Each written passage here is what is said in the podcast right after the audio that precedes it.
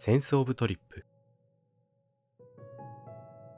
センとシードが旅のかけらをお届けする対話形式のポッドキャスト。センスオブトリップ。第3回はシードオブライフ。発売記念イベントを行った京都のお話です。センの吉岡義明とシードの平井和美がお届けします。えー、では前回にですね引き続きあのー、今回もお仕事での旅の話っていうのをねあのさせていただこうかなと思うんですけど、はい、えっ、と先々月ですね6月に、はい、あの京都に行ってきました。はい。どんなお仕事だったんでしょうか？えっ、とですねこれもですねあのまあシードのはい、あのこれはですねソシードの発売記念イベントっていうのをもともと,、えーと、3月に、うん、あのさせていただくことになってたんですけど、まあ、ちょっと時期を見合わせようって言って、うん、今回ね、あの京都にある、もう大好きなカフェなんですけど、はい、えー、スターダスト。はい、はい、清水かなさんがされている、はい、あのスターダストというねお店で、えー、シードの、えー、発売シード・オブ・ライフのはい、発売記念イベントっていうのをさせてもらってきました。素晴らしいですね。スターダストさんも京都でも有名なカフェでもう、はい、あの皆さんスターダストさんに行きたいスターダストさんのために京都行くぐらいな場所だというふうに聞いてますが実際今回はどういうこう内容でイベントされましたあのまず最初の2日間はですね、はい、あの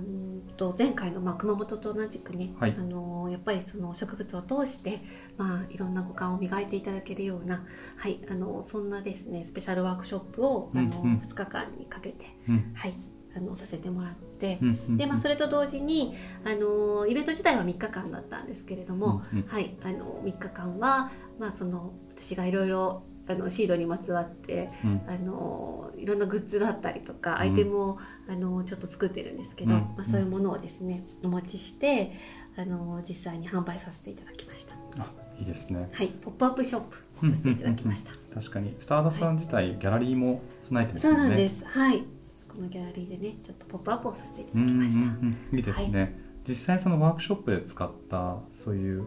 いやお花とかそういったものっていうのはどこでこう手に入れたものなんですか、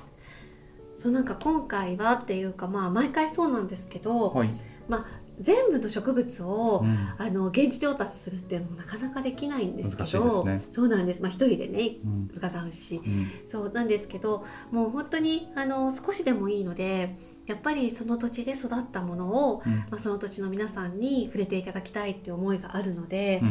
まあ、今回もちょっと無理言ってですね、あのどこかそういう場所はないですかっていうのを、あのかなさんに相談させてもらって、うん、それでいつもあのスターダストがですね新月の日に新月市っていうのをされてるんですけど、まあ、その新月市にはいつもあの京都の静原で、はい、あのはい、カフェをされているあのミレットさん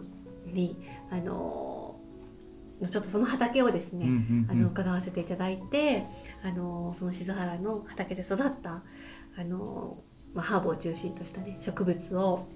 摘ませていただきに行ってきました、うん、いいですね。なんか、イメージする京都とは違う山あいの京都だと思うんですけどどんな場所でしたか？そうなんかあの本当に山に囲まれてて、うん、で目の前が畑なんですよ、うんうん、で、まあ、その横でその、まあ、ミレットされている樹里さんの、はい、お母様があのもうねって言って好きに植えて好きに育ててるのよっておっしゃってるすっごいおおらかな、あの畑があってそうもうなんか本当に車で、えーと、スターダストから30分走ったぐらいの,、の場所なんですけど、急にねなんかあの景色がガラリと変わって、で暑かったんですよ、うん、すっごいいいお天気になっちゃって、うん、すっごい暑かったんですけどでも風が抜けて、うん、うんすごく心地よかったですね。いいですね。そこで、えー、静原ではどういったものを取ったんですか？えー、っと結構ねもう時間があまりなかったんですけど、でももうえーと、セント・ジョーンズ・ワットのハーブだったりとか、はい、あとマロウの花だったり、うんうん、あとはもうミントとかレモンバーメモとか、うんうん、もうそうだな。結構お茶にもしたかったので、うんうん、お茶になるような植物も摘ませていただきましたし、いいね、あとは結構大きな枝物も切らせてもらったりとか、うんうん、あと鷹の葉杉っていう、うん、まだ穂をつけてないね、うん、あのススキの葉っぱがすっごく綺麗だったのでそれはかなりね長さをあの長く切らせてもらって、まあ、最後スターダストのそのポップアップのあの場所にですね、うん、ガサーって行きさせてもらいました。スターダストって場所ともすごい合いそうですよね。そうですね。まあもともとねそうやって新月市で、うんうん、あのずっとご一緒されてる場所なのでうん、うん、なんかあのすごくお二人も通じ合ってるねかなさんジュニさんもすごくお二人も通じ合っていて、うんうん、そうあまり言葉を私がこういうのがって言わなくても、もうなんかそこにあるっていう感じでした。素晴らしい、はいいやいいですよね。スターダストさん僕も何回か行きましたけど、うん、なんかあそこで扱われてるもの食事もそうですけど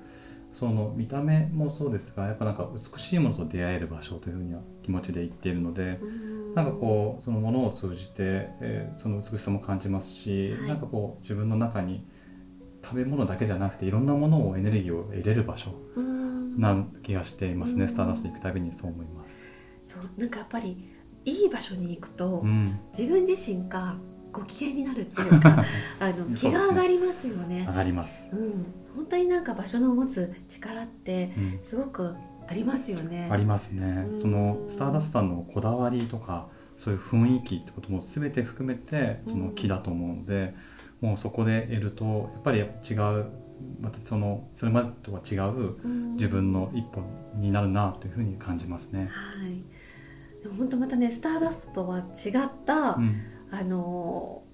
もっと自然に近い心地よさがまたミレットさんにもあまあ本当ね同じ京都でもね、うんうん、また全然違くて。なるほど。そうなんです。ぜひ、ね、その2つがなんか共鳴し合うと面白いですね。そうですね、うんうん、なんか本当にあのもう今回はやっぱりお仕事だったので、うん、あまり他の場所には行けなかったんですけど、うんうんうん、なんかもうその2箇所に伺えただけでも、うんうん、なんかもう大満足な気持ちになりましたね。いいですね、はいちなみに和美さんがその京都で好きな場所ってどういったところがありますか、うん、ねまたちょっと本当に自由に動けるようになったら、はい、あのまあ、スターダストの近くで言うと,、うんうん、えーと、大徳寺、うんうんうん、大徳寺はもう本当に大好きですね。うんうんうんあのまあ、本当にこう敷地も広い中に、はい、あのいくつもあのお寺が入っていて、はい、そう。だからあの全部を巡ると大変なことになっちゃうので、うんうんうん、まあ、今日はここのあの院に行こうとか、うんうん、あのまあ、なんとなくポイントを絞っていくんですけど、うん、うん、あのそう敷地が広いからもう大徳寺だけ巡ってもすごく大好きな場所ですし、あとあのえっ、ー、と今宮神社。はいはいはい、はいお餅が有名な。お餅が有名な、はい、はい、炙り餅ね、うん、食べたことありますか？いやないんですよまだ。もう絶対食べて。食べたいです、うん、絶対食べてほしいんですけど、はい、もう本当に炙り餅は、うん、まあ人によって、あの右側のお店がいいとか左側のお店がいいとか、ちょっとお気に入りがあるみたいなんですけど、はいはい。私はまあ結局ねどっち食べても美味しいなって思っちゃうんですけど。大事なのはその場で食べるってことですかね。そうですそうです、うんそうもうぜひねあの食べに行ってほしいですね。うんうんうん、いいですね。はいおすすめだしあとえっと上賀茂神社もとっても素敵です。いいですね。あそこもそう大きい神社ですけども。大きい神社ですね。はい、うん、水がね流れてるんですよね。またその水の音を聞きながら、あのケイラル君もすっごく気持ちいいですし、あのそう伺った時はですねちょうどホタルの季節だったんです。ホタル、はい、見れるんですか？ホテルが飛んでました。そうなんですね。確かに自然が豊かですもんね、あそこ場所。で、本当やっぱそのね、あの水が綺麗なので、まあ、ホテルもね。あのいるんでしょうね。はい、そうあの本当にこの間のまああの京都は、あのあまりそういったところで行けなかったんですけど、そうあの唯一ちょっと通りかかった時に、ホテルだけは見てきました。いいですね。はい。いやそういうやっぱ京都の、まあ、街中をただあの歩くだけでも京都って素敵な場所なんで、はい、そういったお気に入りの場所はぜひご自由になったら行きたいですねまた本当にもうねあのそうですね行きたいとこいっぱいありますね。もう自然堂っていうね、はい、はい、あのお気に入りのうんうん、あのところもあるんですけど、うんうんうん、もう自然堂は本当四季を通して、うん、あの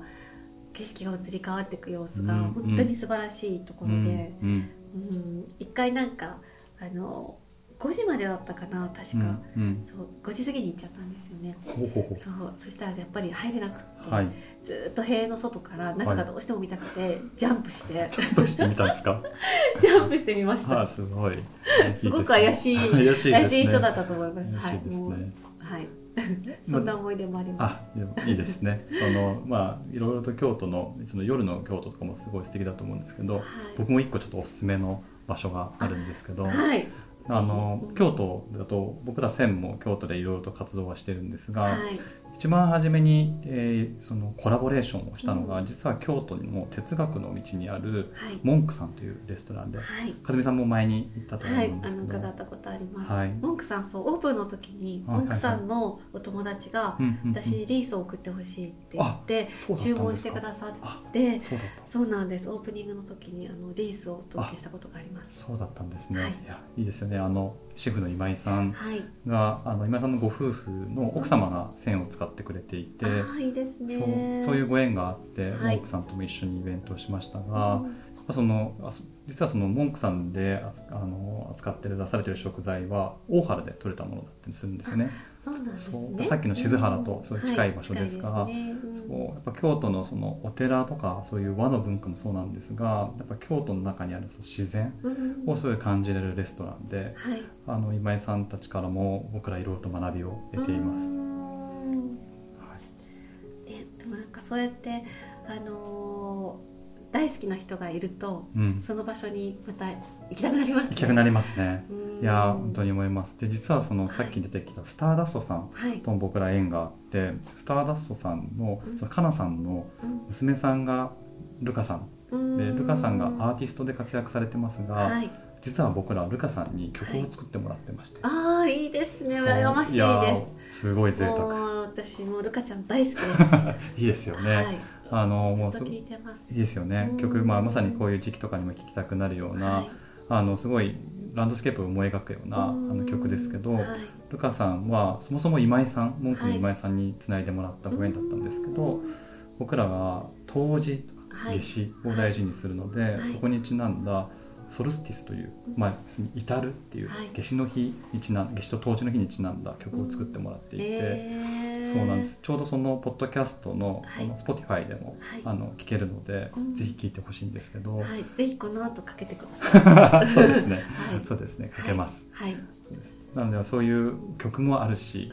会いたい人もいるしっていうので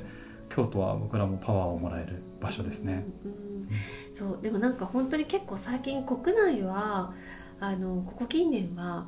なんかその場所を訪ねるっていうのプラス人を訪ねるっていうのが、うんうん、なんか一番のテーマなのかなって。なんか観光地とかも全然行かなくなりましたね。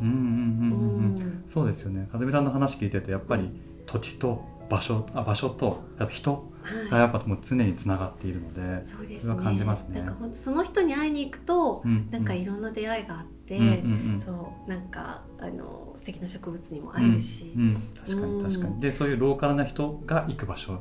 に行くと、ね、やっぱりいつも見えないような場所見れますよね。はい。あと旅に行って一番嬉しいのは現地の人の暮らしがちょっと垣間見れたりとか、うん、なんかまあ。ね、すごくとっても美味しい特別なレストランに行くとかっていうのも、その土地でないとね、食べれないお料理を食べれるっていうのもすごく楽しいんですけど、うん、なんかそれとなんか同時に、なんかその現地の人の暮らしぶりとか、なんかそういうのが見えるのもなんかすごく好きなんですよね。旅の醍醐味ですよね。確かに。いや、かずみさんの話聞いてて、やっぱりその名所ではなくて、やっぱりその暮らしだったり、はい、まあそこにある自然とか、花の話があるので、話を聞くたびに僕もなんかそのローカルなストーリーをそういう感じますね。ね、だからそう結構最近ホテルとかじゃなくて人のお家に泊めてもらうこともそういえば あのすごく多いんですよね。いいですね。はい。羨ましい。はい。そうですね。そういえばそうですね。いいですね。でもそれもやっぱ和美さんがその人とのご縁を大切にしてるし、結構縁をどんどんどんどん和美さん自身広げられてるからだと思いますけど。そうですね。ホテルに泊まるのもね好きなんですけどね。でも全くまた違う。あの、ね、はい、味わい方ですよね。うん、だって思えば、はい、昔の人たちは多分旅をしても人のうちに泊めてもらってますよね。確かにホテルとかなかった頃は。ねねホテルとかなかった頃ってね。うん、